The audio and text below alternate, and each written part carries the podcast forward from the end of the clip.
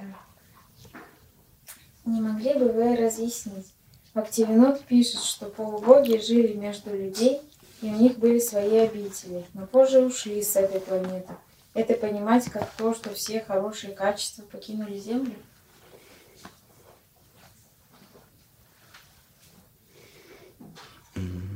Я очень сомневаюсь, что об этом пишет Бхактивинод Такур.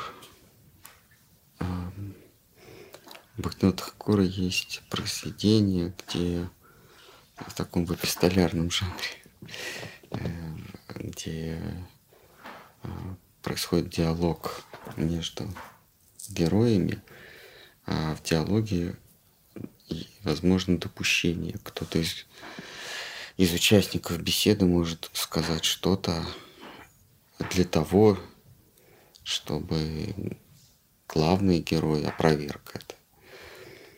А полубоги э, девы или деваты, они всегда живут в своих небесных сферах. Есть э, есть небожители, которых мы называем богами. А это те, кто управляет какими-то стихиями, какими-то стихиями или обстоятельствами в, в сотворенной Вселенной. Это такие должности, которые занимают раз, разные а, благочестивые живые существа на разных отрезках существования Вселенной. Как правило, когда сменяется а, блюститель порядка, ману во Вселенной, то и сменяется, так сказать, правительство Вселенной. Те, кто управляют а, водами, там среди управители водных стихий, есть те, кто управляет волнами, реками, там еще все, что связано с водой. Вот, это боги-управители.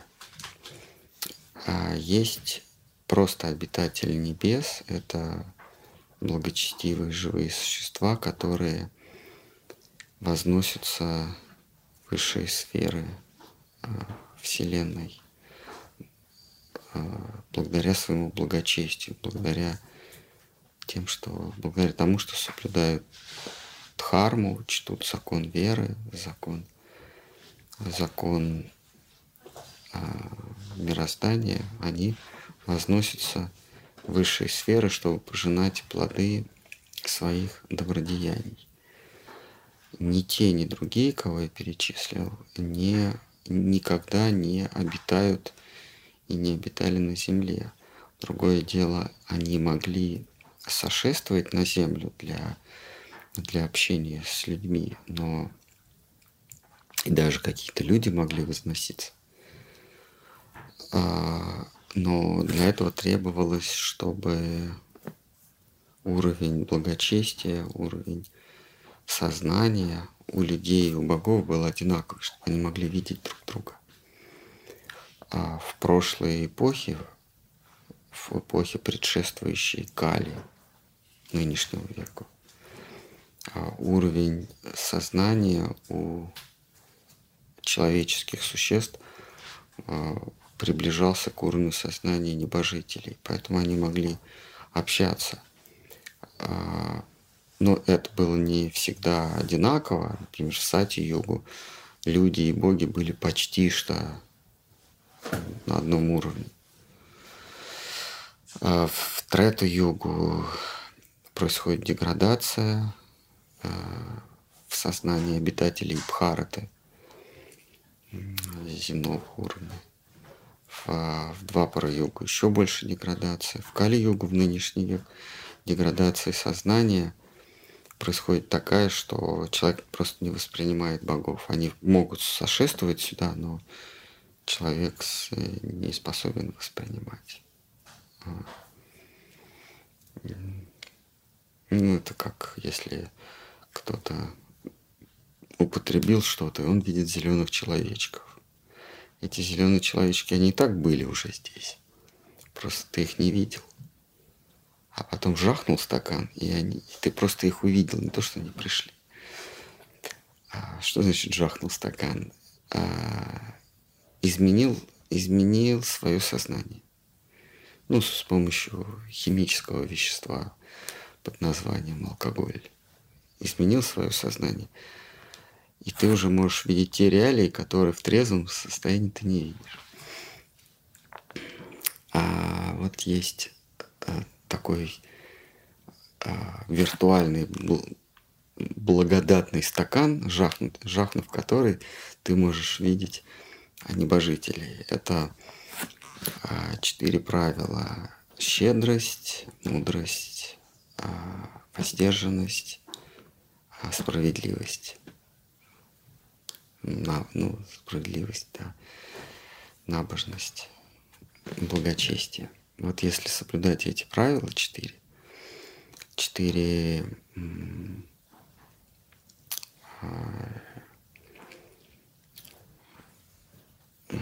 четыре благочестивых качества, если в себе воспитывать, то можно видеть деватов, небожителей.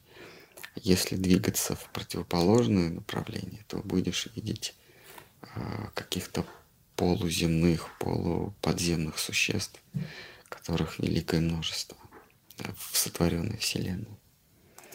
Брахма, Творец, он создает оболочки, он создает скины. Этих скинов 8 а, миллионов 400 тысяч. Такие мундиры, камзолы, которые висят в примерочной. И в зависимости от набранных очков, набранных бонусов, ты можешь тот или иной себе набрать, влезть в него. Если у тебя замах на какой-то шикарный скин полубога, но, но бонусов благочестия у тебя немножко, то получишь какого-нибудь червяка или еще что-нибудь. Ну, в общем, их 8 миллионов 400 тысяч форм жизни, так называемых. Вот. Так что боги никогда здесь не жили, но люди могли их видеть благодаря а, своим а, душевным качествам. А вот а, есть у Бхагавата много историй, когда, ну, например, когда какой-то мудрец сидит в лесу, медитирует, предается покаяниям, воздержаниям, размышлениям, и а, с небес спускается ману и, и своей женой выдает свою дочь за этого земного, вполне себе земного мудреца. Ну, пожалуйста, есть еще вопрос. Суть брахмана служения. Суть брах, брахмана, да? С большой буквы. А, тут нужно уточнить, нужно разделять понятие брахман и брахман. Длинное А, брахман или оконча... э, ударение на втором. Брахман – это смысл или, что называют это, дух. А, вот дух тоже точное имя, точное название. Мы, например, говорим дух времени, там, или дух, дух этой картины. Имеется в виду смысл, а, подлинное состояние, не то, как я воспринимаю эту картину, а, а, та, а то, как, как она есть на самом деле. Дух картины такой. Вот Брахман – это дух мира, дух смысл, дух замысел, промысел, Брахман – такой некая мысль, мысль, э, замысел, да, а, ну да, замысел. Мы говорим замысел, замысел этой картины или замысел этой оперы. Вот Брахман – это замысел мира. А, и вот постижение Брахмана, растворение Брахмана, ну, растворение в замысле мира, что ли, что ли так можно перефразировать. А есть Брахман. Мы говорили о Брахмане, замысел мира. А есть Брахман. Это тот, кто постигает или вообще имеет дело с, со смыслами, с замыслами. Э, брахманов есть несколько категорий, насколько я помню, 14 категорий. Они все имеют дело с э, разными уровнями замысла. И вот высшая категория брахмана, их еще называют раджа риши, к ним тоже обращаются как «о брахман». Вот в Бхагаватам, а, когда Господь сошествует на какое-нибудь жертвоприношение, которое устраивают небесные мудрецы. Вот он к ним обращается, о брахманы. Но он также обращается и к брахманам, которые коров пасут. Это одно из занятий брахманов тоже, забота о коровах. И те брахманы, и те брахманы. Но одни пасут коров, и, и если задумываются о смысле, о замысле бытия, то очень редко в, во время между надоями, да. Но и те брахманы, которые в небесах, которые только и задумываются на, о замысле мира, те и другие брахманы. А если подытоживать, то брахман это тот, кто размышляет о смыслах, но не о вещах. О смысле вещей. Мы утром сегодня это обсуждали. А не брахманы, обычные человеческие существа, они, они оперируют вещами. Они говорят, лампа, дерево, стена, человек. А, а брахман, неважно какой он категории, он размышляет о смыслах этого. А, начинается это с размышления о смысле, о замысле, или о способе, как и почему я вижу эту вещь именно так. Вот. То есть я вот я, я нечто вижу, я это называю. Вот Брахман, он говорит, ага, есть название, есть эта вещь. А что меня заставляет видеть, видеть эту вещь? Вот в философии есть такой раздел феминология. Это размышление, это разбор анализ того, почему я именно так, а не сяк вижу вещи. Вот, материалист говорит, вот, вот существуют такие две диспозиции в, э, в философии. Да, вот материалист, он говорит, э, есть вещи, а я их, и эти вещи существуют до меня. Вижу я их или не вижу, они есть. Да, другое дело у меня несовершенный, а, не, несовершенный инструмент восприятия, эта лампа, ну, может быть, она, может быть, она, скажем, не, не тряпочная, а, а стеклянная. Но в целом она, ну, может, она немножко толще, может быть, уже. То есть вот примерно вот я ее вижу, мне нужно только ну, подъюстировать, то есть сделать точнее мой прибор восприятия, и я увижу лампу, как она есть. Это вот так размышляет материалист. Как размышляет а, а, размышляет а, трансценденталист, ну или брахман. Да, то есть тот, кто размышляет о вещах э, за пределами чувственного восприятия. Он говорит, есть некая идея, и эта идея в силу моего восприятия видится мной как некий материальный объект. Вот.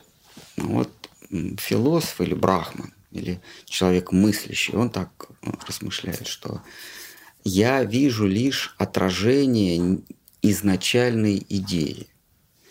А все, что я наблюдаю, это огрубевшие идеи или формы этих идей. Штхар Махарадж, а, как представитель вайшнавской мысли, он говорит, а, что этого недостаточно. Эти идеи, а, ну, по крайней мере, он говорит о высших каких-то идеях, да, он говорит о гип гипносис,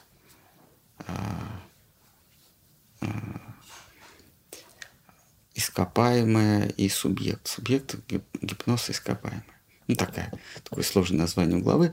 Он говорит, что эта идея э, воспринимается тобой так, а не иначе.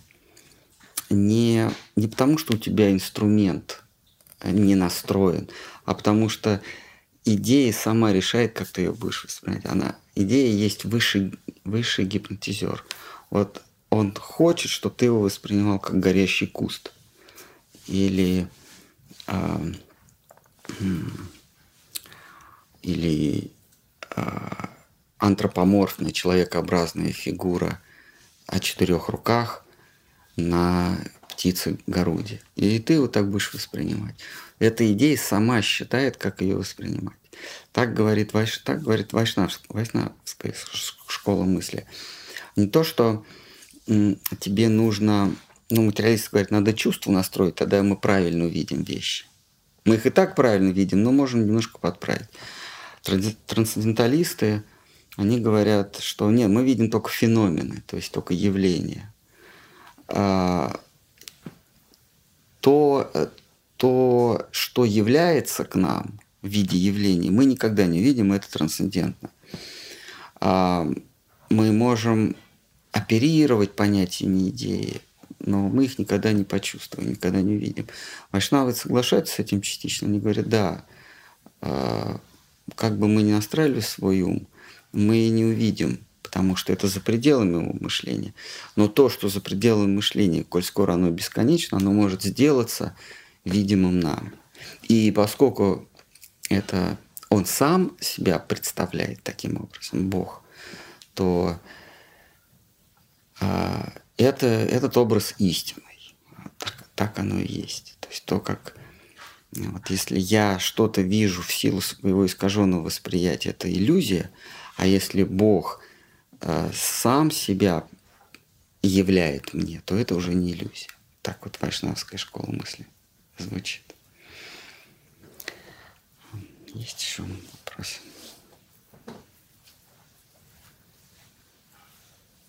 Одна из граней человека – эгоизм, желание наслаждаться. Это свойство Кришны? Да, это свойство Кришны. Мы позаимствовали это у своего родителя. Кришна, он а, прародитель всех и вся, он первопричина. Желать наслаждаться – это заимствовано у него –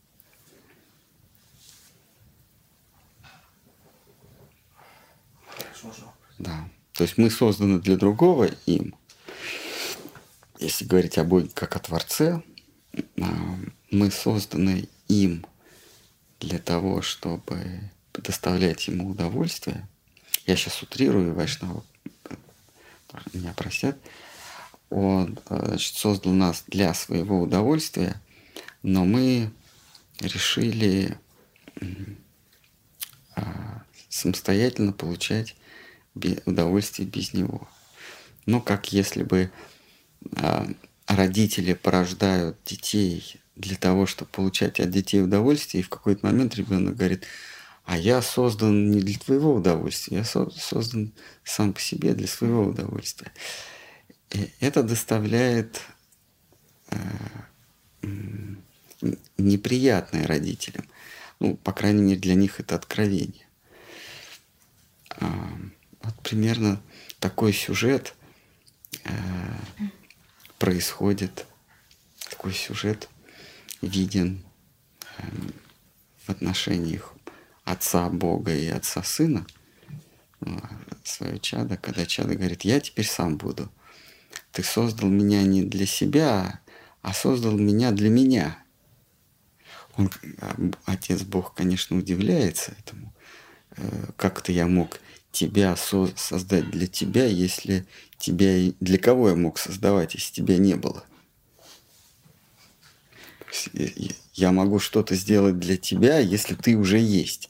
А если тебя нет, как я могу для тебя сделать? Но отец, как бы, отец небесный говорит, сейчас «Э, я тебе объясню, что это философски невозможно было. Логически это противоречит, но, но чада его, которые вдруг осознали себя созданными им для них, они так быстро отдаляются, что он, он кричит, а они уже не слышат ничего. Ну, почему это противоречит? Ведь они создались, но попозже просто. Попозже, да. То есть как он, ну как он мог их создать для, для их блага, если их еще не было? Но они же потом появились.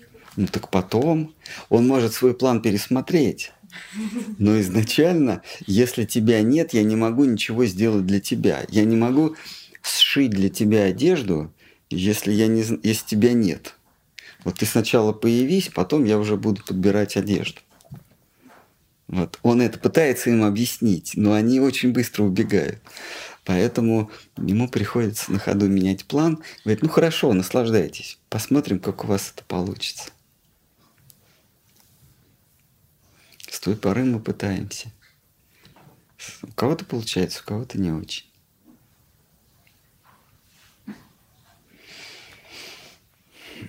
Продолжение. Мы живем здесь в наказании или для удовлетворения Кришны? В наказание. А, мир смертный, то есть мир тленный, мир, где есть начало и окончание, это мир, где мы отбиваем, отбываем повинность, отбываем наказание.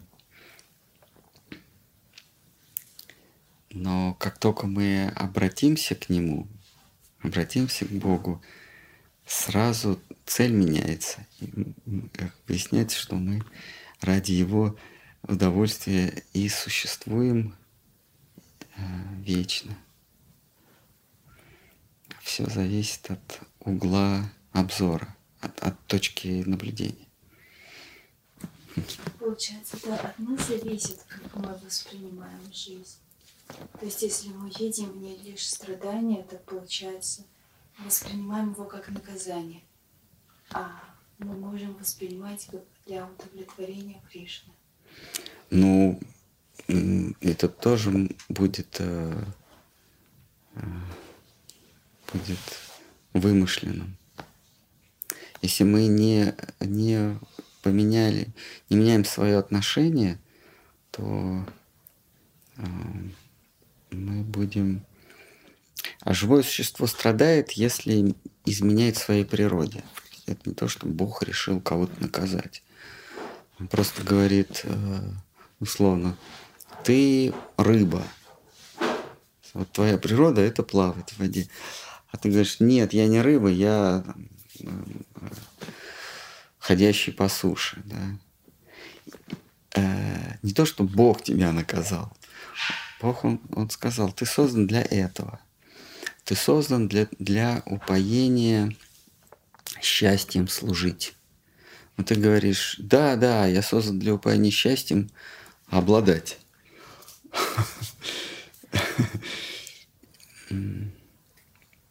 И, и из-за этого мы страдаем. Мы страдаем из-за того, что мы хотим того, что не предусмотрено Э, нашей природы.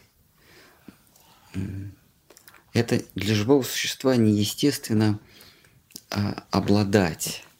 Для него естественно отдавать. А вот для Бога естественно обладать, забирать, потреблять, эксплуатировать, быть эгоистом, в высшей степени эгоистом. Для него это естественно. А, в этом его силы – то есть его атрибуты. Его, все, что... Все его атрибуты по-русски это силы. То есть он Силантий. Есть такое, такое имя Силантий. Он Силантий, то есть тот, кто обладает силами. Вот эти все его силы, это силы, доставляющие ему, усиливающие его обладание. Силы, призванные э, сделать его обладателем большим и большим он обладает силами, которые доставляют ему все. А у нас наша, наша сила – это сила служения. Мы силантии, но силантии служащие. Вернее, мы силы, а он силантий.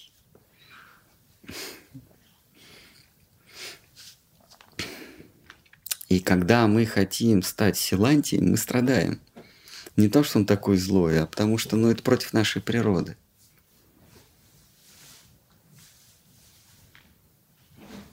А желание обладать – это единственная причина страданий?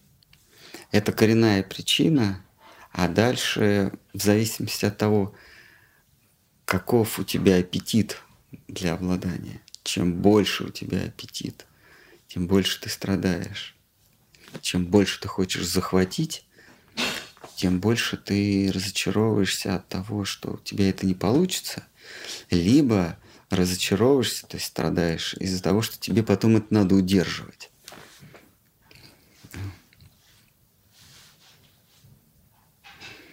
А, больше себя сковываешь. Вот есть, например, правила дорожного движения, они сковывают нас.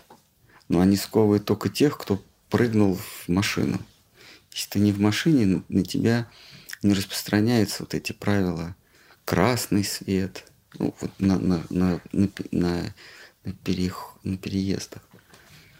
А потом на машине ты в лес не можешь заехать, а пешеход спокойно может по, по мостику деревянному перейти.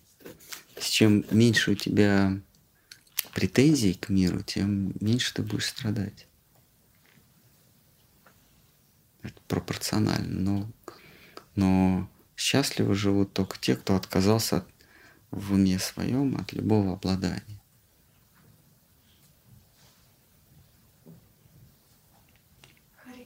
Хари Рама.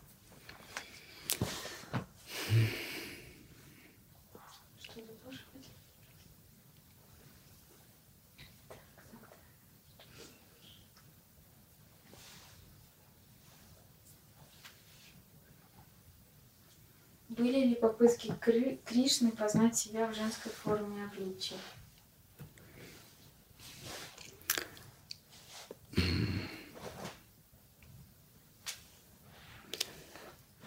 Тут под мужчиной и женщиной надо понимать метафизическую составляющую этого понятия. Не то, не то что какие-то вот специальные формы. А мужское или пуруша – это обладатель. Женское – это предмет обладания. Не нужно мужское и женское в, в, в земном смысле понимать. А в Писаниях есть истории, как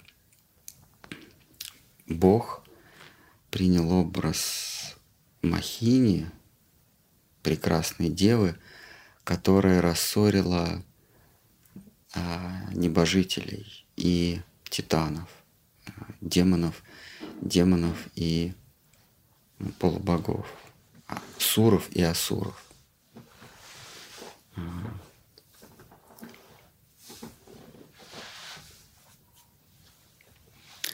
когда они произвели на свет э, хмельной напиток бессмертия, Амриту, э, они стали, э, они стали спорить, они боялись, что им не хватит, стали спорить, кто первый попробует. И тогда Бог является в образе Махини, то есть очаровательной, очаровательной девы, а, и предлагает им компромисс, рассаживает их э, двумя рядами друг против друга а, и говорит, я буду по очереди раздавать, буду идти между этим рядом. Если кто помнит, в Индии еду раздают, вот они между рядами раздают. А, и, и она обманывает, она начинает раздавать среди богов. А, так случилось. Мы их называем богами, но это просто те, кто... Это власть. А, а демоны — это те, кто сомневаются в этой власти.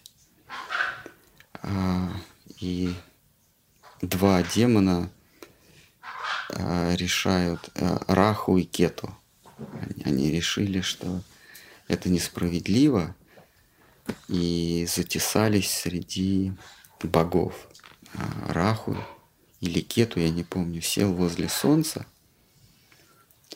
а Кету или Раху сел возле Луны. А, и им достался бессмертный напиток. Богов еще называют бессмертными. А, их ничто не может убить, они просто исчезают. Нет такого оружия, которое может богов убить. Поэтому они бессмертные их еще называют. И вот эти два затесались среди богов, им достался напиток бессмертия. И Махини увидела, или Бог увидел, что бессмертие досталось недостойным, и отсекла им головы, и Раху, и Кету. Но поскольку голова уже успела испить напиток, а он, еще, он по пищеводу еще не упал в тело, то голова осталась бессмертным. С тех пор с бессмертной. Головы Раху и Кету. С тех пор они проглатывают солнце, мы это воспринимаем как солнечное затмение, и проглатывают луну, мы это воспринимаем как лунное затмение. А, но поскольку пищевода нет, съесть, переварить невозможно, то э, солнце э, из горла выскакивает, и мы это видим как солнечное затмение. Но сначала солнце затемняется этим, этим кету или этим раху, я не помню, а потом солнце выходит.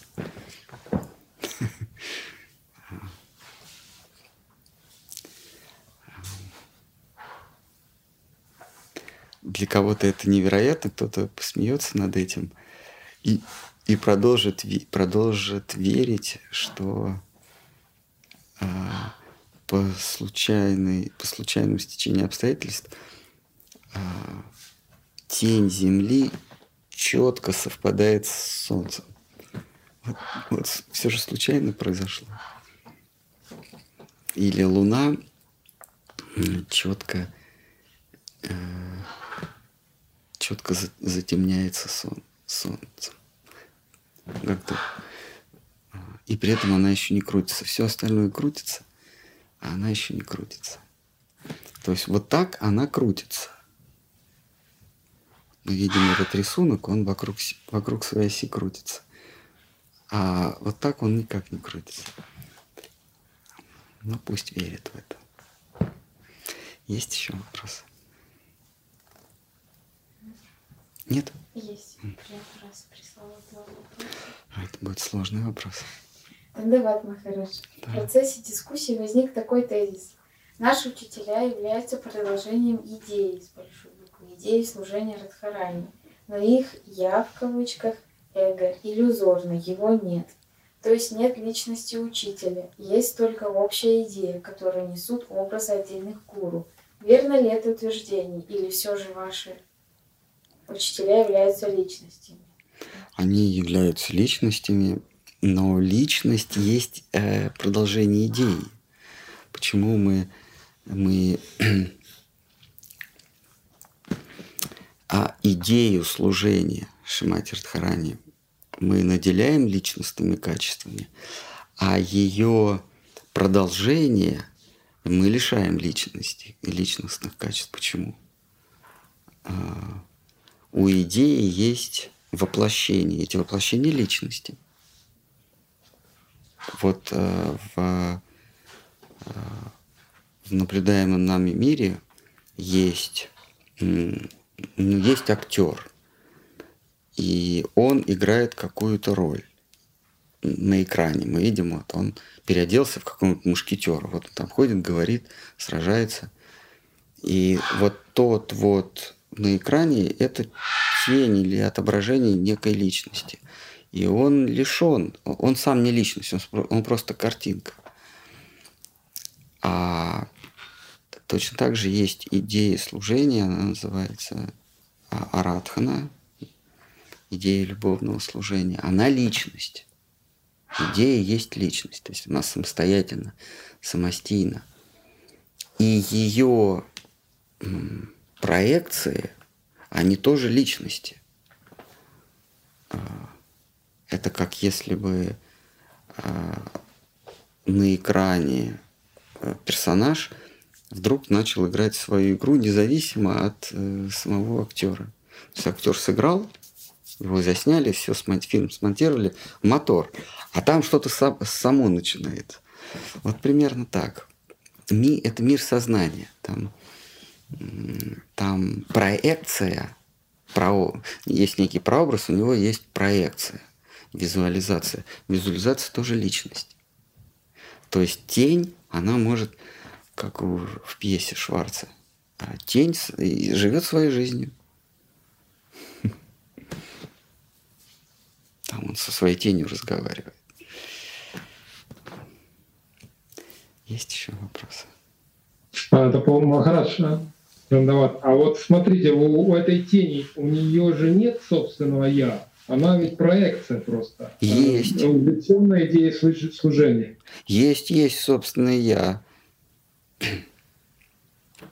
Есть собственное «я».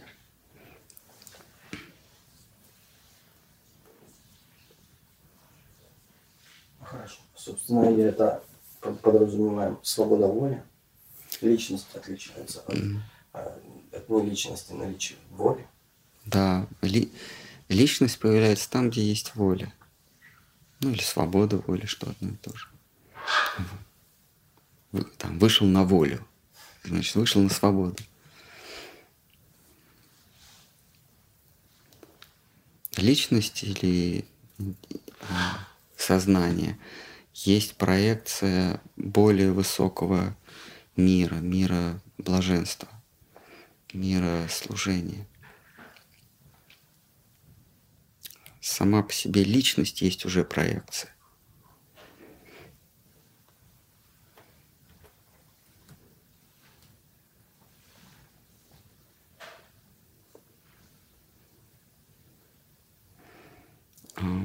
Своб... личность это синоним воли или свободы.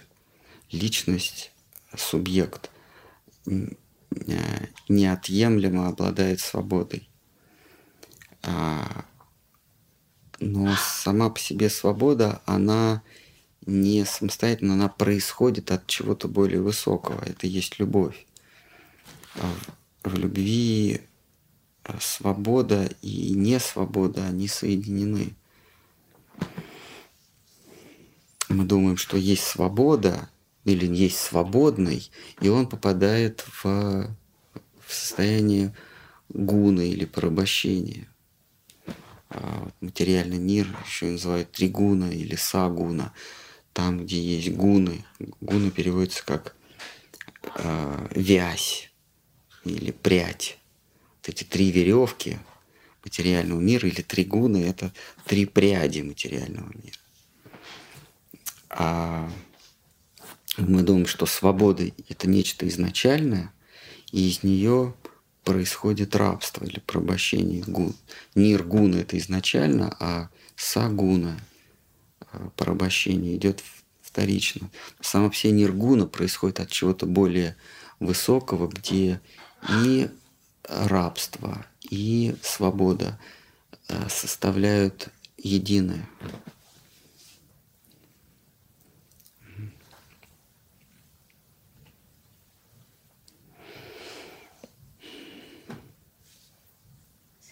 Угу. В одной из лекций, если не ошибаюсь, вы упоминали, что у души есть сложное эго, но есть и истинное.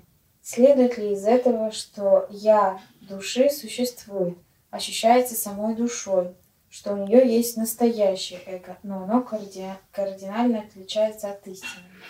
А истинное эго – это и есть «я», это и есть душа. Тут это абсолютные синонимы. «Я» душа, эго. Просто э, почему три разных названия? Это указание на способ существования этой души. Например, субъект, еще вот еще один синоним. Сущность, еще один синоним. Это нам, нам указывает на способ восприятия. Я или атман это, это сущность, которая не зависит ни от чего. Для, сущность которой для существования не нужно ничего постороннего. Это есть атма.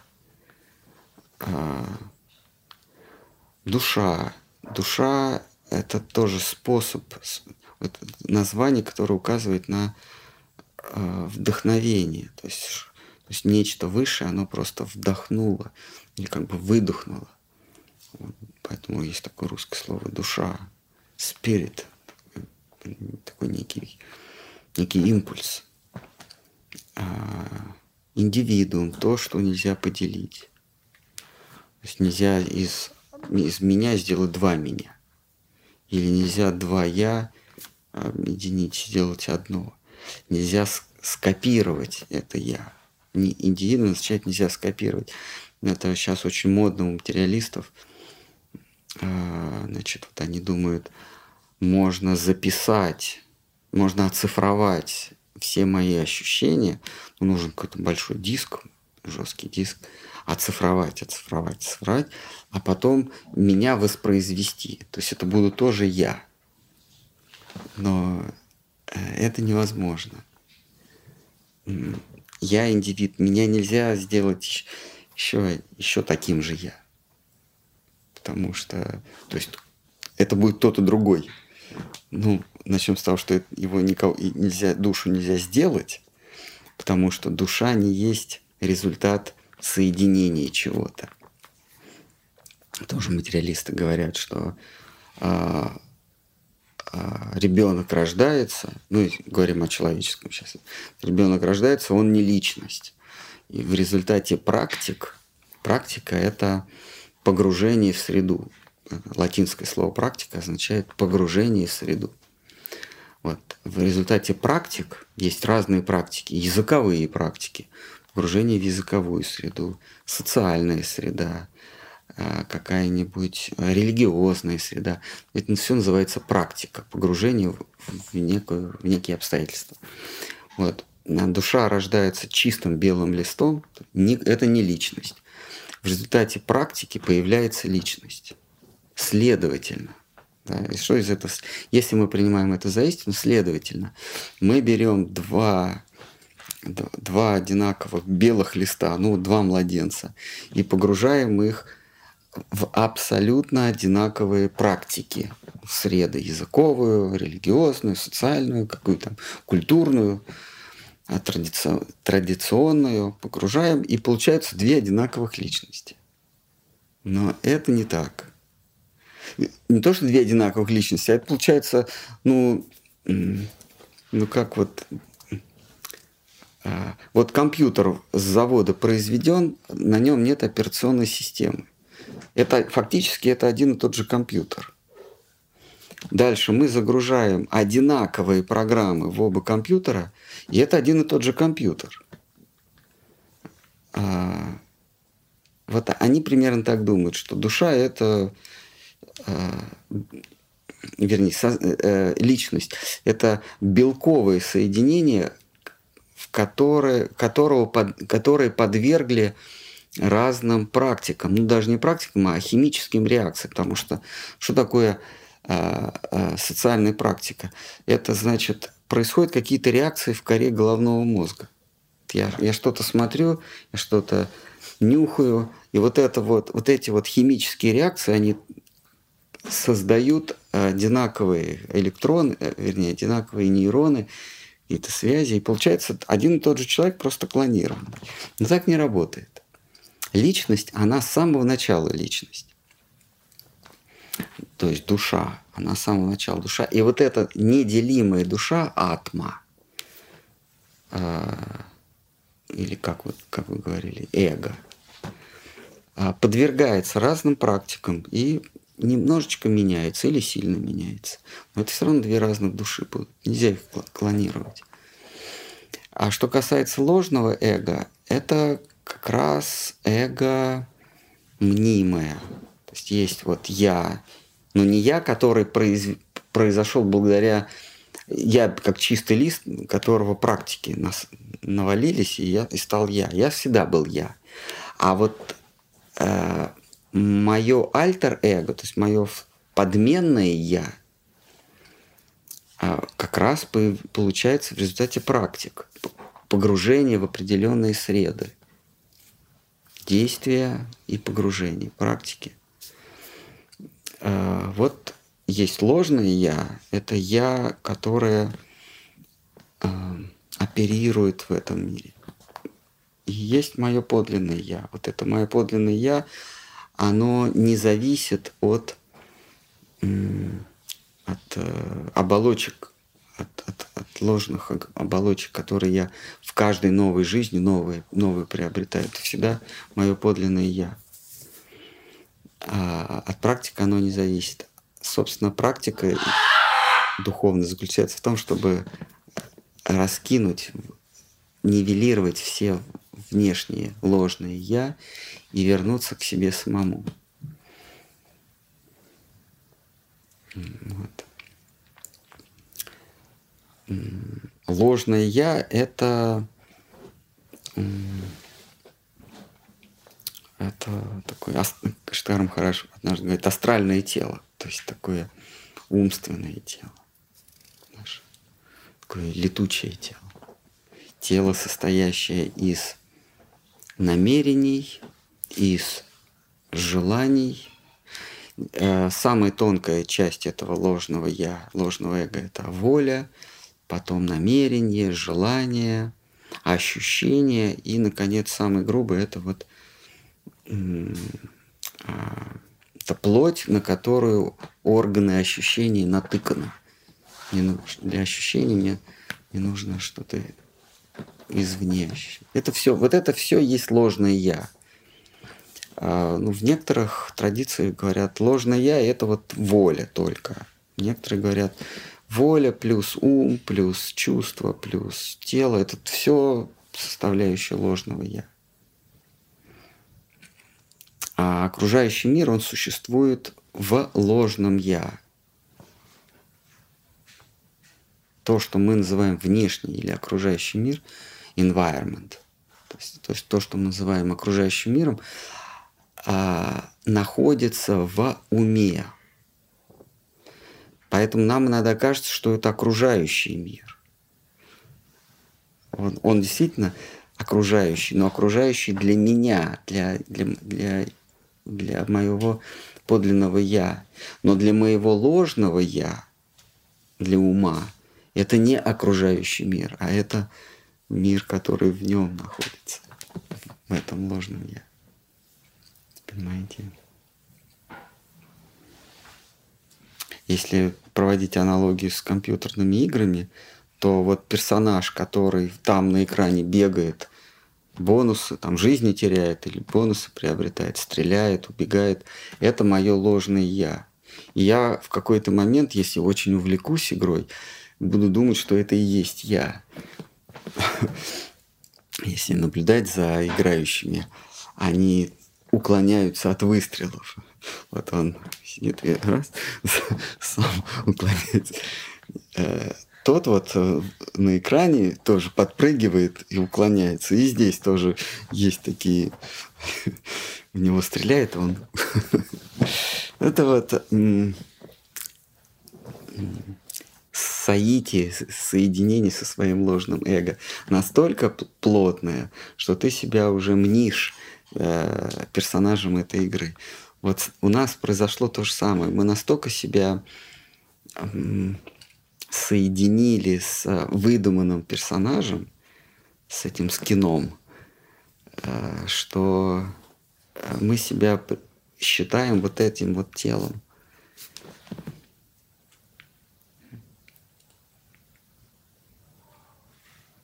Наш Дават. Дават. Есть вопрос на тему э, отказа от идеи обладания. Ну, э, то есть э, желание наслаждаться чем-либо, пожалуй, самое грубое проявление идеи обладания.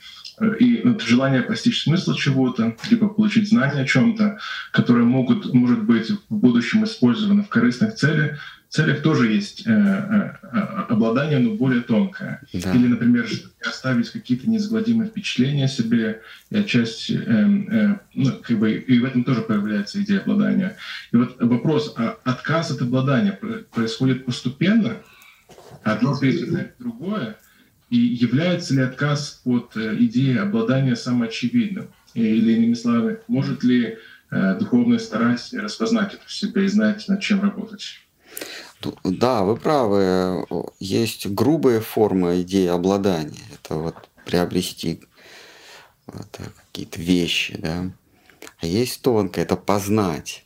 Э, это своего рода тоже обладать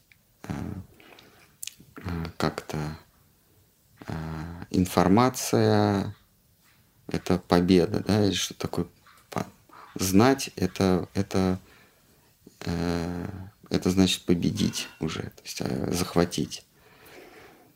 Э, ну, на каком-то этапе э, сначала живое существо думает, приходит к выводу, что обладание, обладание –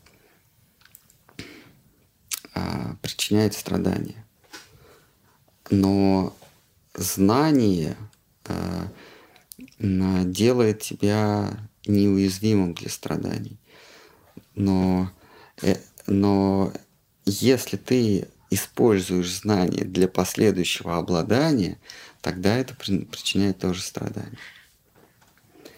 А, познать себя – это познать свою природу – у нас как бы двойственная природа.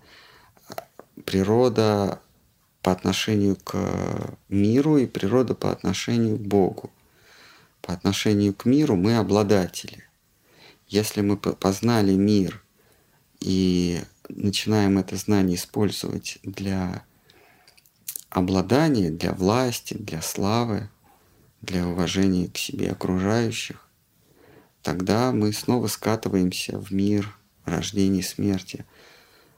А, а если мы познаем свою природу как частицу служения Богу, тогда мы пристегиваем себя к вечному миру.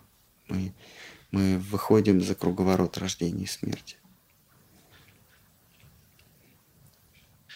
С одной стороны, душа — это субъект, обладающий а, предметами этого мира. С другой стороны, душа — это объект обладания, предмет, которым обладает Высшее.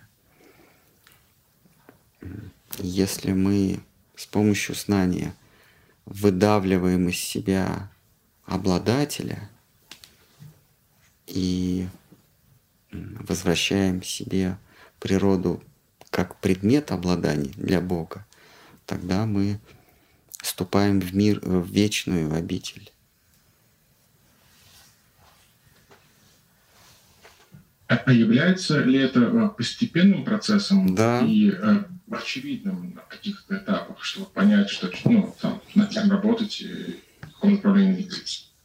Это постепенный, конечно, процесс. Как э, в Бхагаватам говорится, когда солнце встает, э, сначала солнце не видно, но это кромешная тьма, солнце не видно, но оно начинает где-то там за горизонтом подниматься, и первым делом появляются очертания. Оно поднимается еще выше, и вместе с очертаниями приходит видение цветов разного цвета. Сначала, когда солнце только-только где-то брежет, там где-то за горизонтом, мы цвета не видим. Мы видим только серое, более серое, менее серое, черное, более светлое, менее светлое. А потом, когда солнце появляется, мы вдруг начинаем в тех же самых очертаниях отличать цвета. Синий, зеленый, розовый. А потом само солнце мы уже видим. Здесь момент, когда мы солнце не видим, но мы видим э, все в цвете. А потом мы по-прежнему видим в цвете, но и само солнце. Да, это постепенный процесс. Но этот процесс, он постепенный, но и он есть такое понятие физики эффект, эффект плотины. Плотина, она не сразу э, под напором воды прорывается, но и не, не пропорционально, не, не, не одинаково, не последовательно. Сначала появляется маленькая трещинка, и эта трещинка может сто лет простоять. Потом появляется вторая. И вот плотина с двумя трещинками уже, допустим, 50 лет, а может 25 секунд. Никто не знает. А потом третья. И с каждой новой трещинка она быстрее появляется э, предыдущей. И наступает такой момент, когда уже не трещинка, а целый, целый блок вываливается из плотины. А потом все сразу рушится. Э, это называется эффект плотины или э, нарастающий по экспоненте сначала. Медленно, медленно, медленно, то все быстрее, быстрее, быстрее, быстрее. Вот, вот так происходит познание. И вдруг ты осознаешь, что ты есть дух, что ты есть вечный дух, который просто переходит из одной комнаты в другую. Этот, этот мир, этот мир, он в тебя в голове. Мы сегодня утром как раз разбирали, э, разбирали, как, как душа постигает этот мир. Э, если задуматься, э, когда мы слышим мелодию, то по сути мы слышим только один звук. Каждый раз мы слышим только один звук. Но при этом мы говорим, так я же мелодию слышу. А где, где мелодия? Мелодия в, в памяти – то есть э, мелодии в памяти, но на поверхности только звук. Каждый раз я слышу э, а, а, более высокий или менее высокий звук. Причем этот звук, он с мелодией никак не связан. Просто отдельные звуки. А, а мелодия, она в памяти уже. Секунду назад, микросекунду назад, день назад. Это все в памяти у нас осталось. А, зримые образы. Мы каждый раз видим просто точку какого-то цвета. А, а по сути дела и даже цвета не видим, когда у точки нет цвета. Мы просто сканируем какие-то точки. А где мир-то? А мир в памяти остался. Допустим, вот я смотрю на, на картинку, я вижу только одну точку. Каждый, каждый, каждое мгновение времени я вижу только одну точку. А где картина? А картина уже в памяти. То есть весь мир, он у меня в памяти, другими словами, в уме. Запах – то же самое. Вкус – то же самое. Я не сразу весь вкус ощущаю, а ощущаю какую-то какую точечку вкуса. А вкус апельсина, вкус шоколада, он у меня в уме. И вот если мы все это сложим, окажется, что весь мир у меня просто в уме. И когда вот это происходит, это последний блок лавины э, вываливается, этот мир рушится, этот мир оказывается просто какие-то ощущения в уме.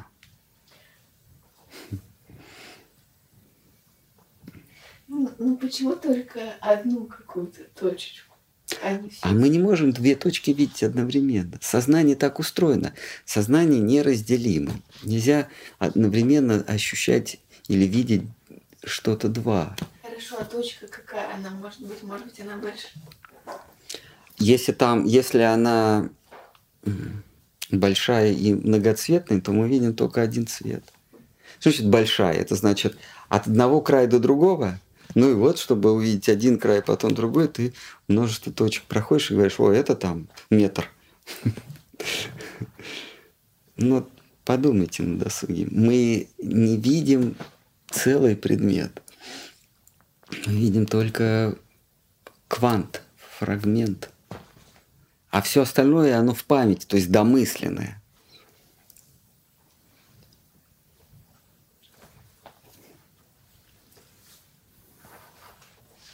Марадж, а как действовать в этом мире а, без желаний? То есть стремиться, не иметь желаний, и при этом как действовать тогда? Нет, нет, не иметь желания обладать. А, Как действовать? Не радоваться. Кришна говорит, не радуйся, когда а, что-то приходит, и не печалься, когда что-то теряешь. Потому что тебе ничего не принадлежит. Как действовать? Действовать задача человеческого существа – это привести свое сознание в состояние умиротворения. А Раз уж мы родились, у нас есть тела, то нужно им уделять минимум. То есть э, э, э, обеспечить какой-то минимум, не переусердствовать, не, не жить ради комфорта этого тела. Тогда, тогда ты просто подменяешь подлинную цель существования комфортом того, чем ты даже не являешься.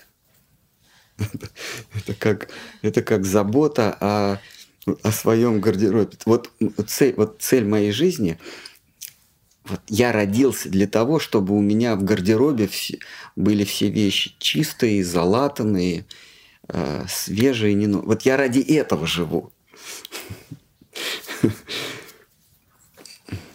А, Кришна говорит, не отказаться полностью от всего, но и не жить ради этого, а только э, жить, э, поддерживая минимум своей, своей плоти, поддерживать минимум, а все остальные усилия направить не на поддержание плоти, а на осознание своей вечности, осознание Брахмана высшего. То есть стремиться к умеренности. Потому что если полностью, да, если, если Кришна говорит, если ты ну, слишком э, подвергаешь себя м, аскезам, да, с- э, а- слишком ограничиваешь себя, твой ум приходит в беспокойство. То есть э, выбрать некий минимум, когда твой ум спокоен.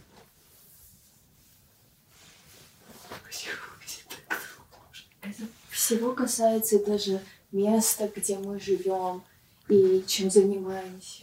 Да, то есть занять такое место, такое, как это называется, А, как это, заня- свое занятие, да? Чем занимаетесь? Когда вот они спрашивают. Род деятельности. Выбрать такой род деятельности, чтобы ум не был беспокоен, чтобы ты мог думать о вещах не от мира сего. В Бхагавадгите Кришна говорит.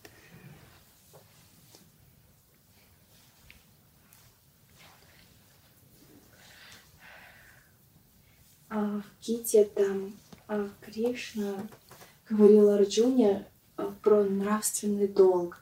И мне, когда я читала, возник вопрос, а, как нам понять, какой у нас нравственный долг? Ну, есть какие-то нормы человеческого общежития. Вот это и есть нравственный долг. Это то, что в Гите написано? То, что- Э, В Гите Кришна, Кришна в принципе говорит, а, живи в согласии с другими живыми существами. А Он не расписывает каждую ситуацию. А, В согласии с живыми существами. Другими словами, не причиняя им того, чего не хотел бы, чтобы тебе сделали. Вот он говорит, я создал мир, или по моему указанию Творец создал мир таким, что, что живые существа взаимно уважают друг друга. Друг друга. А, Люди возносят молитвы богам, приносят жертвы богам, боги одаривают их дождями, урожаем и прочими благами с- там, здоровьем и так далее. А Боги питаются уважением людей, взамен дают людям благополучие.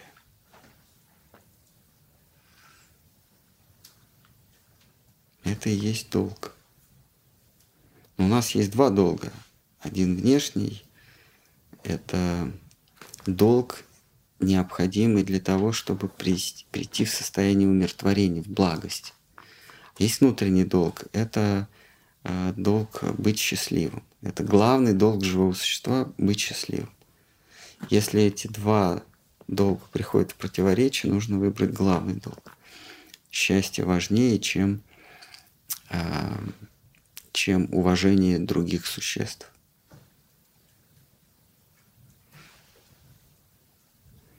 Хорошо. А быть счастливым это не то же самое, что осознавать истину свою вечную природу.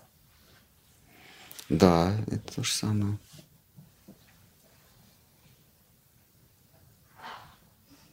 Есть еще вопрос?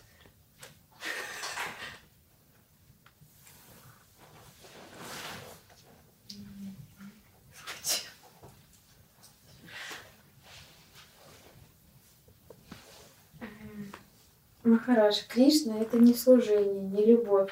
Значит, не все определения ему подходят, ведь он противоположность. Кришна, он потребитель служения и любви. Он субъект, а энергия служения – это объект. В, в какой-то в этом мире, как Сарасвати Такур говорил о божественном двуединстве, моете.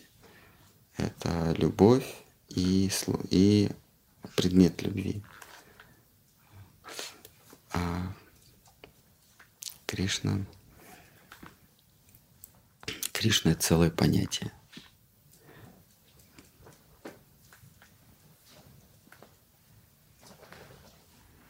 Кришна – это противоположность любви.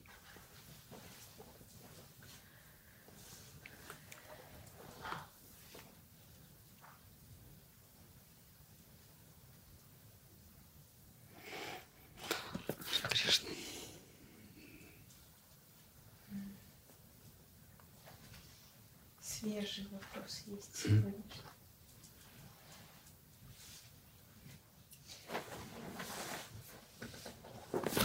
В этом мире мы можем жить только пока мы в иллюзии. Но если вдруг наступит просветление, и ты увидишь все как есть, то и жить здесь уже не получится. Правильно я понимаю? И тогда рождаться будем в другом месте, не на земле.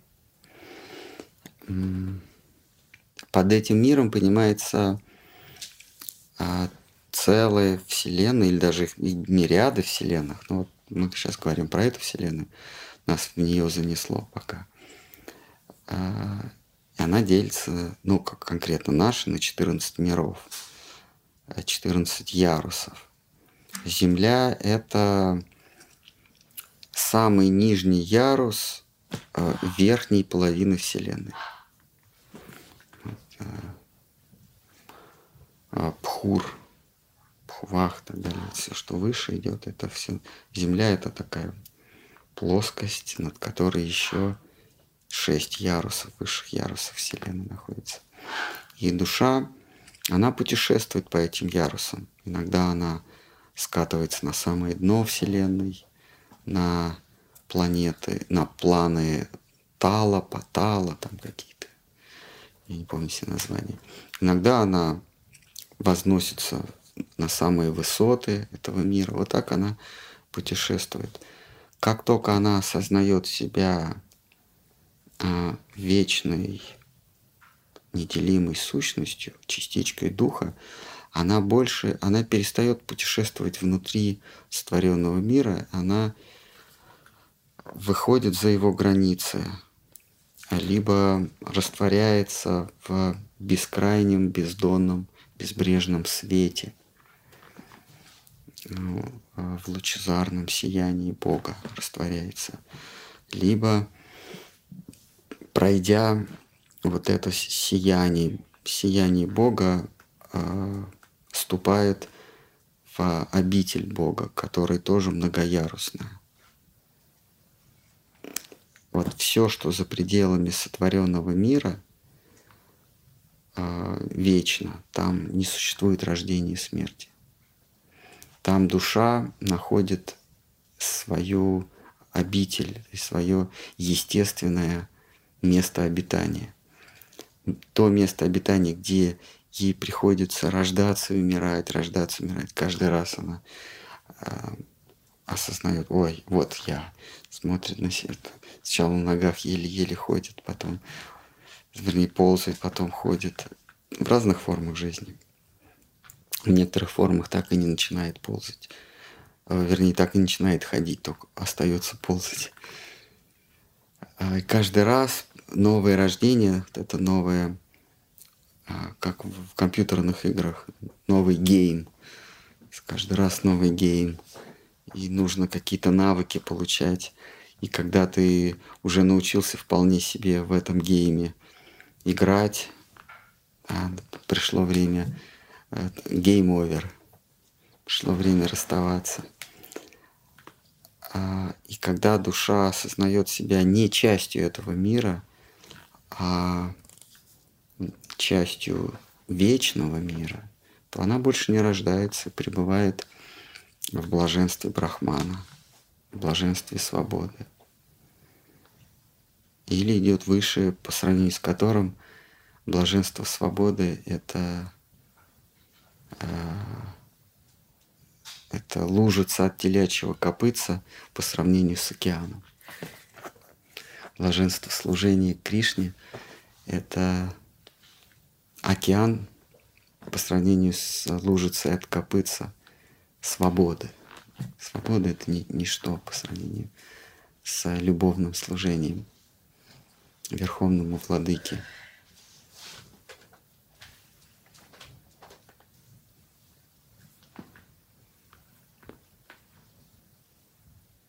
Есть еще вопрос? Раху, Кету, боги — это же грахи, физические небесные тела. Сюжет о них Шримад Бхагавата нам рассказали образно, чтобы дать элементарные знания об устройстве физического мира, или как нам воспринимать сюжеты в Шримад Бхагаватам? Ну, каждый волен воспринимать по-своему. Я воспринимаю это э, не символично, а э, реалистично, что, что вот эти грахи это это личности. А Раху и Кету — это головы демонов. Тела их умерли, а головы остались, и они проглатывают Бога Солнца вместе с его колесницей. Потом колесница из горла вываливается, и, и Бог Сурья, Бог Солнца, продолжает свое шествие на своей колеснице, запряженной, сколько там, четырьмя конями – а рядом с ним следуют другие боги, которые иногда его обходят. Они, вот он, вот он шествует по вокруг оси Вселенной, а какие-то кто-то из его свита, какие-то боги его оббегают, и вот так вот вокруг него а, бегают или как-то проходят. Но нам, нам, обитателям Кали-юги, нам это представляется, может, какие-то лампочки, звездочки на небосводе. Мы так воспринимаем этих личностей.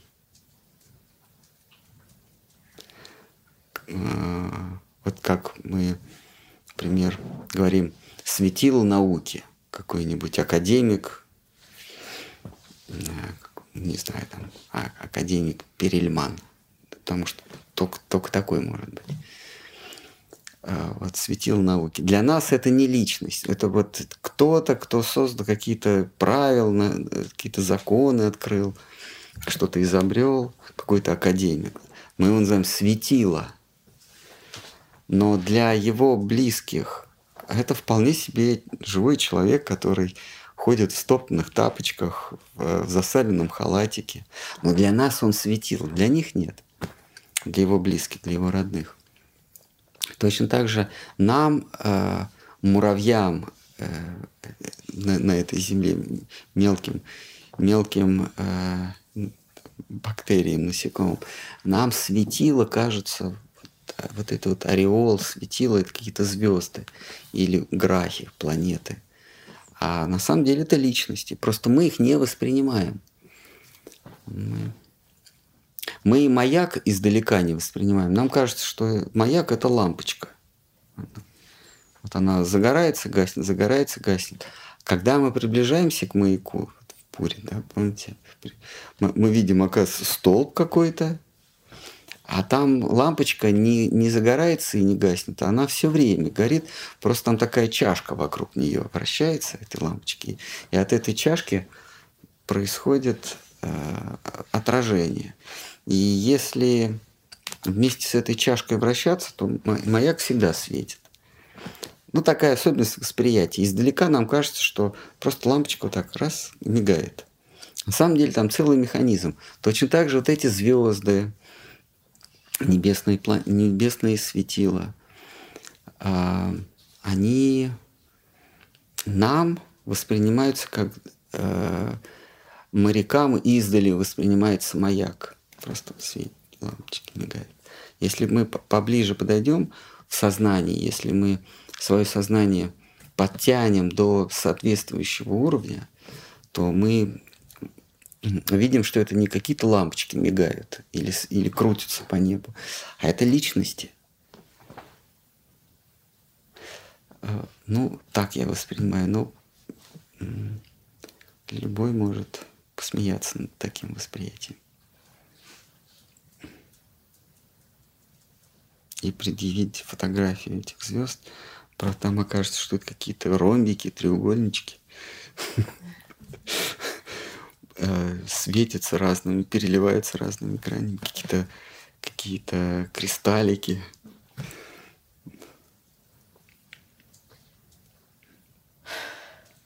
Есть еще вопрос? Во сне, когда мы видим сон, ведь там нет ни времени, ни пространства. Это можно приблизительно сравнить с миром сознания или это другое? Да, это, это, это все равно материальный мир, сон это пространство, когда мы попадаем во сне, это по-прежнему материальный мир, но эта картинка дает нам понять, что мир, в котором мы утром просыпаемся, он принципиально ничем не отличается от того, который мы с ним, с ним в голове. Просто если бы мы засыпая, видели продолжение вчерашнего сна, мы бы тогда вообще не отличили, а где явь, а где сон. Просто так получается, что там в уме там другое пространство. И там достаточно доли секунды, чтобы в том пространстве побыть, а ощущение у нас будет, что мы там несколько часов побыли. И каждый раз сон, он целостный. Мы его, кстати, мы его забываем, а так там сны, они целое путешествие. Вот. А, мы, мы помним только те сны, которые прервались. Те сны, которые не прервались, мы даже не помним. А, там свое пространство. Это немножко напоминает пространство небожителей. Там тоже не такое, как у нас пространство. Там можно всю Вселенную, если тебя допускают, пере, пере, махнуть за долю, там нет секунд. Ну, то, что мы называем здесь секунды, за долю вот этого. Там нет, нет такого времени, как у нас. А у разных э, существ Вселенной есть разные степени допуска. Как в игре GTA, там, когда ты набрал ски, скино, скиллов, открывается новый лос, что-то там, Лос-Вегас или еще какой-то. А, Лос-Парадай, Парадизо. Там еще набрал там разная степень допуска. Также в этой вселенной у разных живых существ есть разные степени допуска.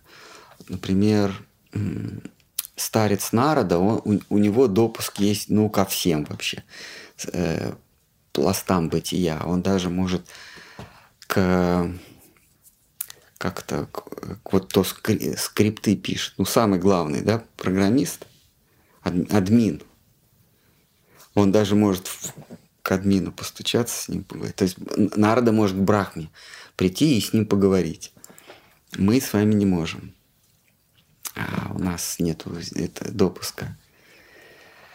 Вот. А, И э, Вселенная, ну, пространство Вселенной, это не то, что мы себе привыкли думать под этим вот пространством, где можно взять линейку, замерить, где можно включить секундомер. Мы, мы на самом деле, включая секундомер, мы, мы что замеряем? Просто переход стрел... Мы просто смотрим, как стрелка движется, но мы не время замеряем. А, и линейкой мы замеряем не пространство, а мы, мы просто считаем количество рисок.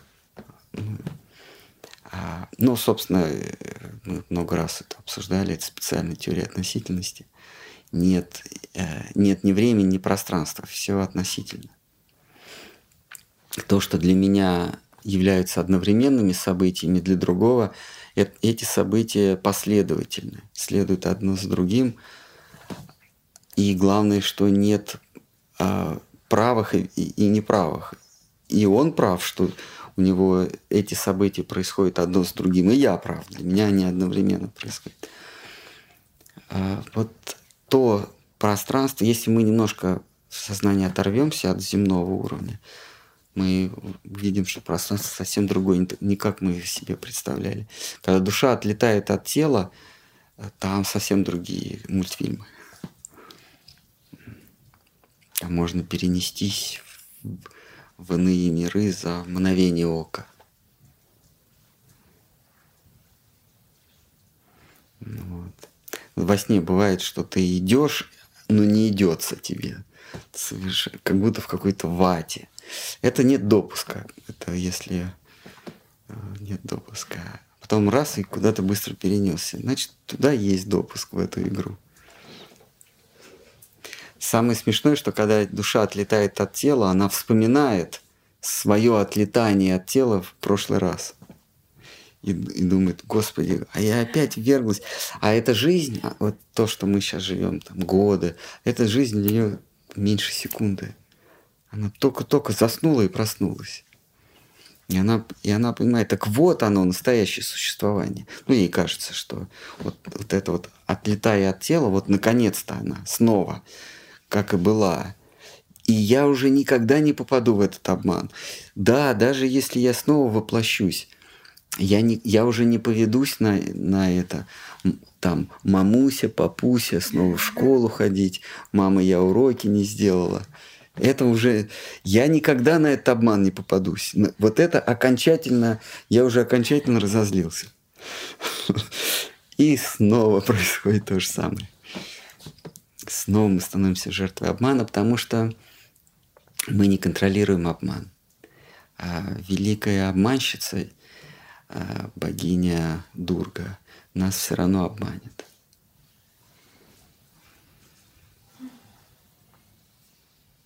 Есть еще? А можно задать вопрос, пожалуйста? Пожалуйста, да. А, что? А, есть в интернете вопрос. Ну, здесь спрашивают, почему нельзя есть чеснок и лук. И пишут, что это является продуктами раху-кету. Вот я не слышал про раху-кету, но чеснок и лук затмевает сознание. Человек погружается в такое в, в отупение. Чеснок и лук все, все продукты питания, вообще все среды влияния являются агентами влияния. А продукты питания, они, попадая в наш организм, влияют на наш ум и смещают наше сознание. Есть э, агенты влияния, которые возвышают наше сознание, в том числе среди э, такой категории агентов влияния, как еда. Одна еда э, просветляет, друг, э, э, это еда, которая просветляет, это э, отсутствие еды. Есть такая еда, которая ноль. Вот она просветляет. Все остальное так или иначе вводит нас в какое-то более или менее состояние отупения. Ну, за исключением, наверное, сладкого молока с куркумой. Да? Теплого молока с куркумой, наверное, все-таки это просветляет. Все остальное так или иначе. Вот. Есть, есть агенты влияния, которые ну, совсем тупят нас. Это вино, мясо, в том числе лук, чеснок. А, есть агенты влияния, которые нас э, взбадривают. Это перец, ну, то, что мы называем острое, пряное. есть агенты влияния из категории пищи, которые нас состояние умиротворения повергают. А, есть агенты влияния из категории звуки.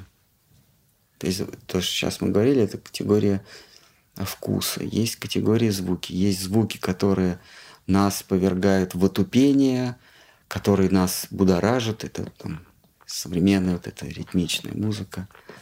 Вообще там, где частый ритм, это приводит в состояние э, раджаса, возбуждения. Есть э, звуки, которые нас приводят... Это мантры, которые приводят нас в состояние умиротворения или просветления. То же самое можно сказать про запахи, про образы и про тактильные ощущения. Э, у каждого, у каждого инструмента ощущений есть э, агенты, которые вводят нас, как, как хозяина этого инструмента, в состояние отупения, возбуждения и просветления. Вот. Поэтому человеку, чтобы осознать свою истинную природу, осознать свое истинное «я», нужно подвергать себя влиянию тех агентов, которые просветляют. Это и, и соответствующая пища, соответствующие звуки, вообще все, с чем он соприкасается.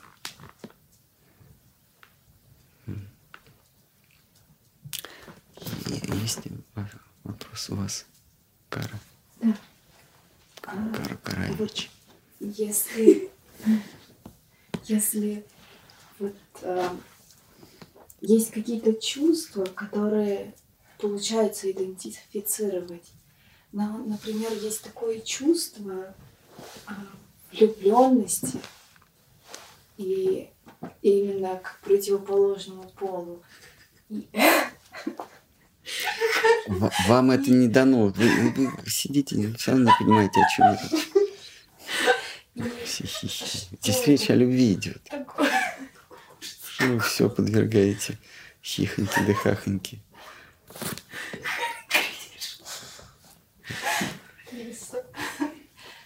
Да, просто хотелось узнать, что это такое, можно ли от этого избавиться.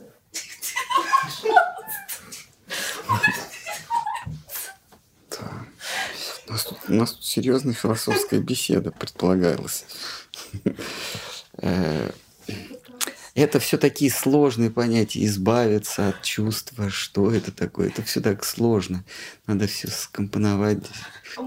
Каждому, каждому элементу дать ясное определение. И тогда как-то проанализировать. Да все так сложно, ужас какой-то. Что такое влюбленность? Это что? Это э, желание обладания. Ну вот, это такое Все определение. Это, это, вы согласны с таким определением? Нет. Вот. Понимаете? То есть задается вопрос, а, а, понятие которого непонятно.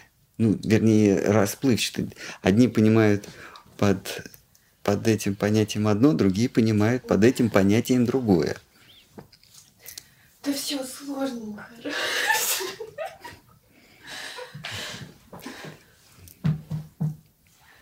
Потому что непонятно, почему иногда говорится, что вот женщины, они такие плохие, что их надо избегать, что вообще никого... Это не иногда говорится. Капец вообще. А с другой стороны, что нужно быть в умиротворенном состоянии, и что если... И что если... Э, если какому-то человеку комфортно находиться в отношениях, то он как бы может. Но как, если это еще больше в иллюзию вводит? И что это так ужасно, что от этого надо отстраниться, освободиться? От чувства собственности, если избавиться, то никакие отношения не будут, э, не будут э, вызывать страдания. Все. То есть себе избавить себя от чувства собственности. Ну тогда, э, тогда и отношения, ну, когда, если они есть, то они не будут причинять страдания. А если их нет, то тоже не будут причинять. Тоже не будут. Тогда зачем они нужны? Это каждый себе задает вопрос для облегчения жизни, например, э, для того, чтобы распределить обязанности. Один одно делает, другой другое, другая другое делает. Служить одной идее. Ну, можно, если добавить еще и какую-то возвышенную идею, замечательно. Можно не добавлять, просто распределить обязанности, как э, э, общество с ограниченной ответственностью. Там есть... Э, они распределяют обязанности. Какой-нибудь кооператив, какой-то кооператив. Один, один матрешки делает, другой эти матрешки продает.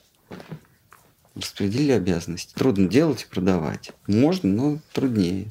А кому-то удобнее самому. Сделал, сегодня делаешь, завтра продаешь. Послезавтра делаешь, через два дня продаешь. Просто решить для себя. А вот чувство собственности. Просто кто-то хочет продлить себя. Это вот ему недостаточно, что он живет. Нужно, чтобы еще вот эти вот карапузы жили, которые потом его выкинут из квартиры. А ему э, вот он без этого не может. Ну, ну тогда для этой цели создается кооператив. А, он, значит, э, работает на трех работах. Ну, вернее, говорит ей. А она работает на трех работах и еще заботится об этих карапузах. А? И о нем. О нем, конечно.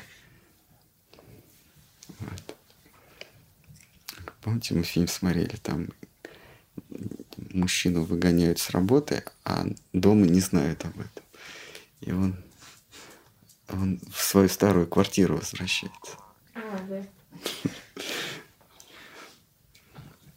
Ну вот в этом кооперативе нет никакой красоты, нет любви. Это же ужасно. Нет, кооперативы не для любви созданы, а для либо облегчения жизни, либо для наживы. У них другая задача. Если ты создаешь что-то сложной задачей, то ты будешь страдать от этого. То есть ты, вы создаете кооператив по производству матрешек, а любви там нет. Вы, вы создали кооператив, чтобы матрешек каждый год производить. И страдаете из-за того, что нет любви. Но кооператив для матрешек создан, а не для любви. Любовь только к Кришне может быть. Э, Любовь возможна только по отношению к прекрасному. Нет, ну слушайте, это, это одна религия. Найдите другую религию, где вам будут говорить, что есть любовь. Просто здесь, здесь так говорят, что ее нет. Ну, мало ли, разные секты, мало ли что говорят. Здесь вполне возможно могут ошибаться. А что мир существует реально, а не в памяти. В следующее мгновение э, оно в памяти. Оно, вернее, оно всегда реально. Этот мир, он реален, а не то, что э, это последовательность ощущений. Там вам скажут, даже могу сказать, это религия называется материализм. А там они расскажут про любовь и про то, что мы, да, мы эту планету загадили. Все произошло случайно, и мы зага- загадили ее. Но мы откроем еще одну экзопланету. Вообще в каждой своей Солнечной системе есть планета, пригодная для жизни. Когда-нибудь мы туда отправимся, колонизируем. А сейчас пока э, работай. Мы будем думать, ну, мы от- от- наденем пенсне, отрастим бороды, а бабочки на, на вручение Нобелевской премии наденем фраки. И мы будем думать, как колонизировать следующую планету, а ты пока работай. Мы тебе даем задание и даем тебе э, ставку там, 5 евро в час. Ты работай, а мы будем думать о будущем, как полететь на другие планеты.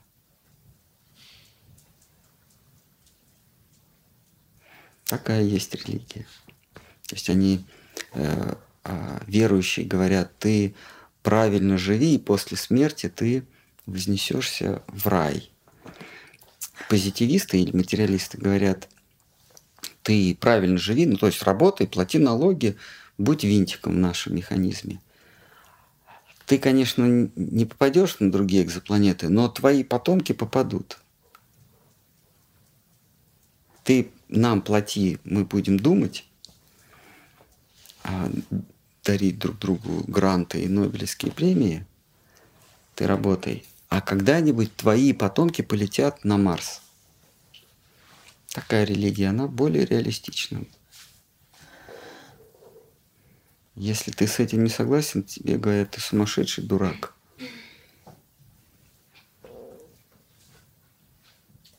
Они говорят, Бога никакого нет, есть мы. Не Бог вас э, в рай вознесет, а мы вас отправим на другие планеты, где у вас будет всего вдоволь.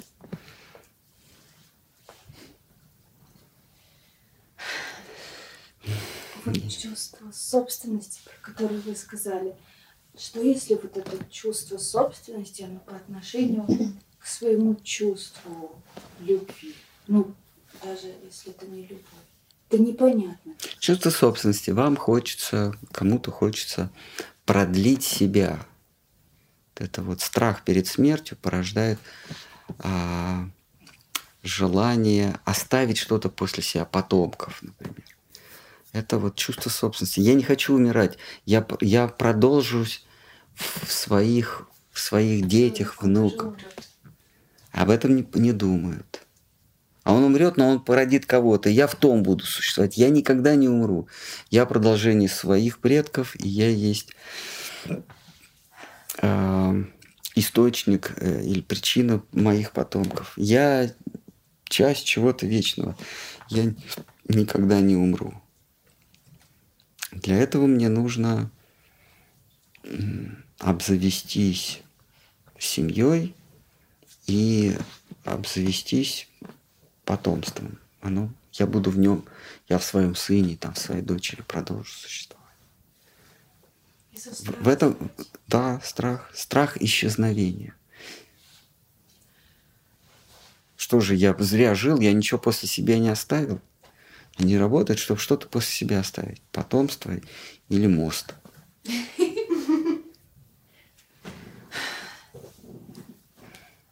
Хорошо, если это вот все иллюзия. Ты, то... Нет, не иллюзии. Мелодия действительно играет где-то. И образы, они действительно существуют. Они не в уме. состояние исчезновения это наше изначальное состояние. Исчезновение? Вот это вот то нематериализованное, так сказать. Не, не совсем понимаю. Ну вот э, несуществование, это же тоже можно сказать, существование. Без... Брахман, вы имеете да. Э, существование, ну да, но это не наше существование. Mm. Это существование такого размазанного бесконечного сознания. Мы не часть его мы, мы его части, когда оно начинает волеизъявлять, вот эта вот попытка волеизъявления, это вот мы индивидуально.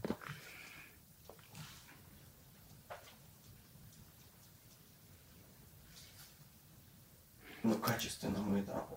Ну, как буддисты говорят, пустота, которая себя стала мыслить. Ну, Бог им судья, конечно. Что... Э, и надо вернуться опять в пустоту, перестать себя мыслить. Они, как они, у них практика какая? У каждой мысли есть интенция, то есть не, не, некая, некий образ приложения. Мы не можем мыслить ни о чем. Мы можем мыслить о чем-то. Вот это вот есть в философии называется интенция. А, такой мостик между мной мыслящим и объектом. Если я объект убрал, я не могу ни о чем мыслить. Нельзя мыслить просто. Можно только о чем-то мыслить. Вот в буддизме есть такая практика, они эти объекты убивают, уничтожают. И ты остаешься мыслящий ни о чем и, и растворяешься. В чем там? В нирване, в пустоте. На вопрос, а как вдруг пустота стала о чем-то мыслить? Сама захотела? И, и почему о чем-то? Что это? Это что-то существовало? Вот. У них на это есть ответ, они берут, бьют. Вот. Ну, Вайшнавы говорят, нет, что-то эту пустоту в кавычках заставило думать. А о чем Брахман мог подумать, как не о том, что существует, как не о том, что заставило его думать. Вот если я нахожусь в состоянии небытия, ну, как это, в глубоком сне, то первая моя мысль будет о том, что меня вывело из состояния глубокого сна. Вот тот, кто меня пнул, я буду думать о нем, не о чем-то там. А, а вот в Бхагаватам есть история, когда некий Каланеми после долгих ратных трудов заснул, но он столько силы набрал, что первый, кого он увидит, он его испепелит. И там Кришна убегал от одного демона, и они вбежали в пещеру, где этот Каланеми спал, и когда и Каланеми проснулся от того, что его разбудил вот этот демон, он его испепелил. Точно так же Брахман или сознание как таковое еще не индивидуальное, а всеобщее сознание, оно думает, или первая его интенция, первый объект, на который сознание направлено, это то, что вывело его из состояния, э, состояния небытия. И вот то, что выводит сознание из состояния полного небытия, погруженности или нирваны, что ли, есть Бог. Бог — это то, что выводит пустоту из состояния пустоты. Вот. А, и Бог обладает такой властью, что частички этого сознания могут не снова вернуться в, в океан сознания, а прийти к тому, кто пнул этот, этот, этот брахман, вывел его из состояния самадхи, равновесия. Ну что, давайте на этом, мне кажется, уже все. В следующий раз начнем почитать 32 текст.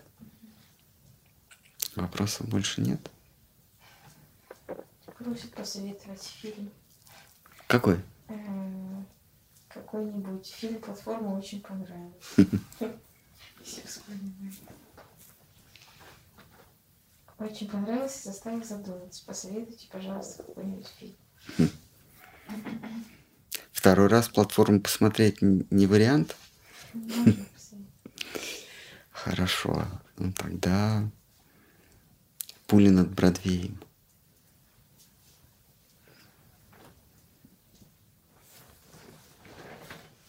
В идеально.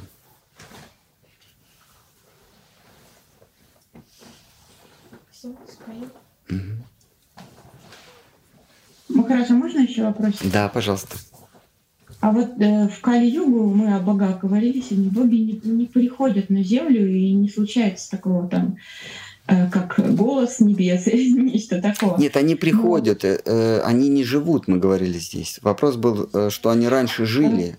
Нет, они являются вместе с, Бо... с... со Всевышним, они как его свита приходят или приходят... Ну, с Гаурангой, да? Ну, с Гурангой, да, и, и когда будет последнее явление Бога в образе а, белоликого всадника, Калки, тоже придут боги, они всегда приходят вместе со, со Всевышним в качестве его свиты. Но это со Всевышним, а у человека, получается, нет взаимодействия с, вот, с жителями высших измерений? Нет. Ну, по крайней мере, э, боги не сходили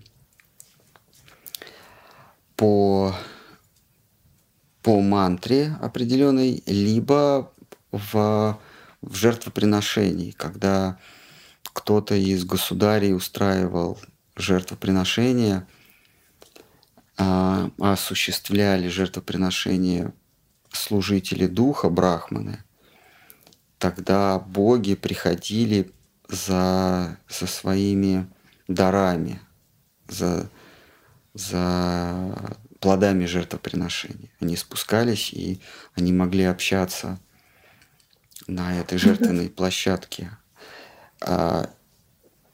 Или... Это в прошлой эпохе было, в Калиюгу человек не обладает таким Вот, да, в, в, эту, в эту эпоху человек не может толком произнести мантру mm. и не может э, физически совершить правильное жертвоприношение. В эту эпоху э, жертвоприношением является пение имен Бога, э, и Господь приходит вместе, вместе с Его именем. Он принимает не визуальный облик, а звуковой. Имеет право. Бывает так, что э, ну, сновидения какие-то, и вот э, святые приходят во сне. А получается ли это, что сновидение — это такая Кали-югу единственная возможность соприкоснуться с выше. Они выше, обитатели высших миров, они могут по своему желанию явиться. Это может быть во сне, может быть наяву в кавычках. Они обладают такой властью. А, это, ну, это воспринимается как чудо, как откровение. А в прошлой эпохе это было вполне заурядным событием ты устраиваешь жертвоприношение, там, царь э, Ришабхадев, да, устраивал жертвоприношение, и у него коня похищал Индра все время. Помните, два, дважды была попытка. И э, присутствующие на жертвоприношении удивлялись не тому, что Индра не зашел, ну это нормально, а то, что он коня украл.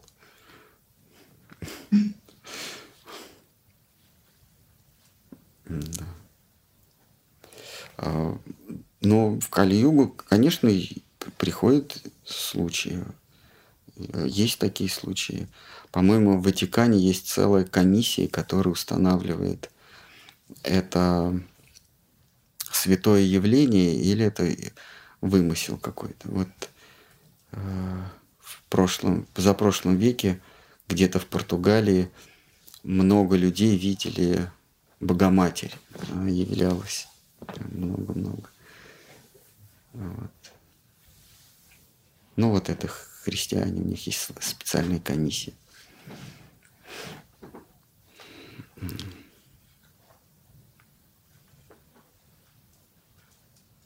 Святые могут явиться, могут... Э, ну, преданным являются святые из, из гуру Парампары.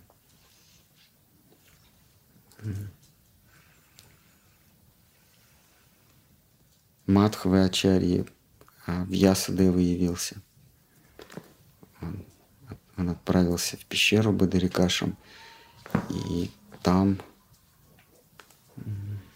в зимой, когда закрыт перевал, он, он увидел Вьясадеву, с ним общался.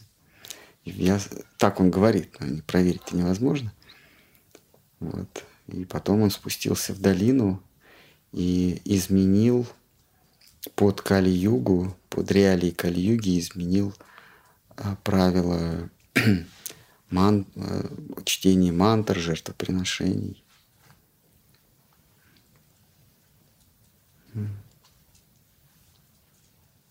Ну ладно, давайте на этом заканчивать.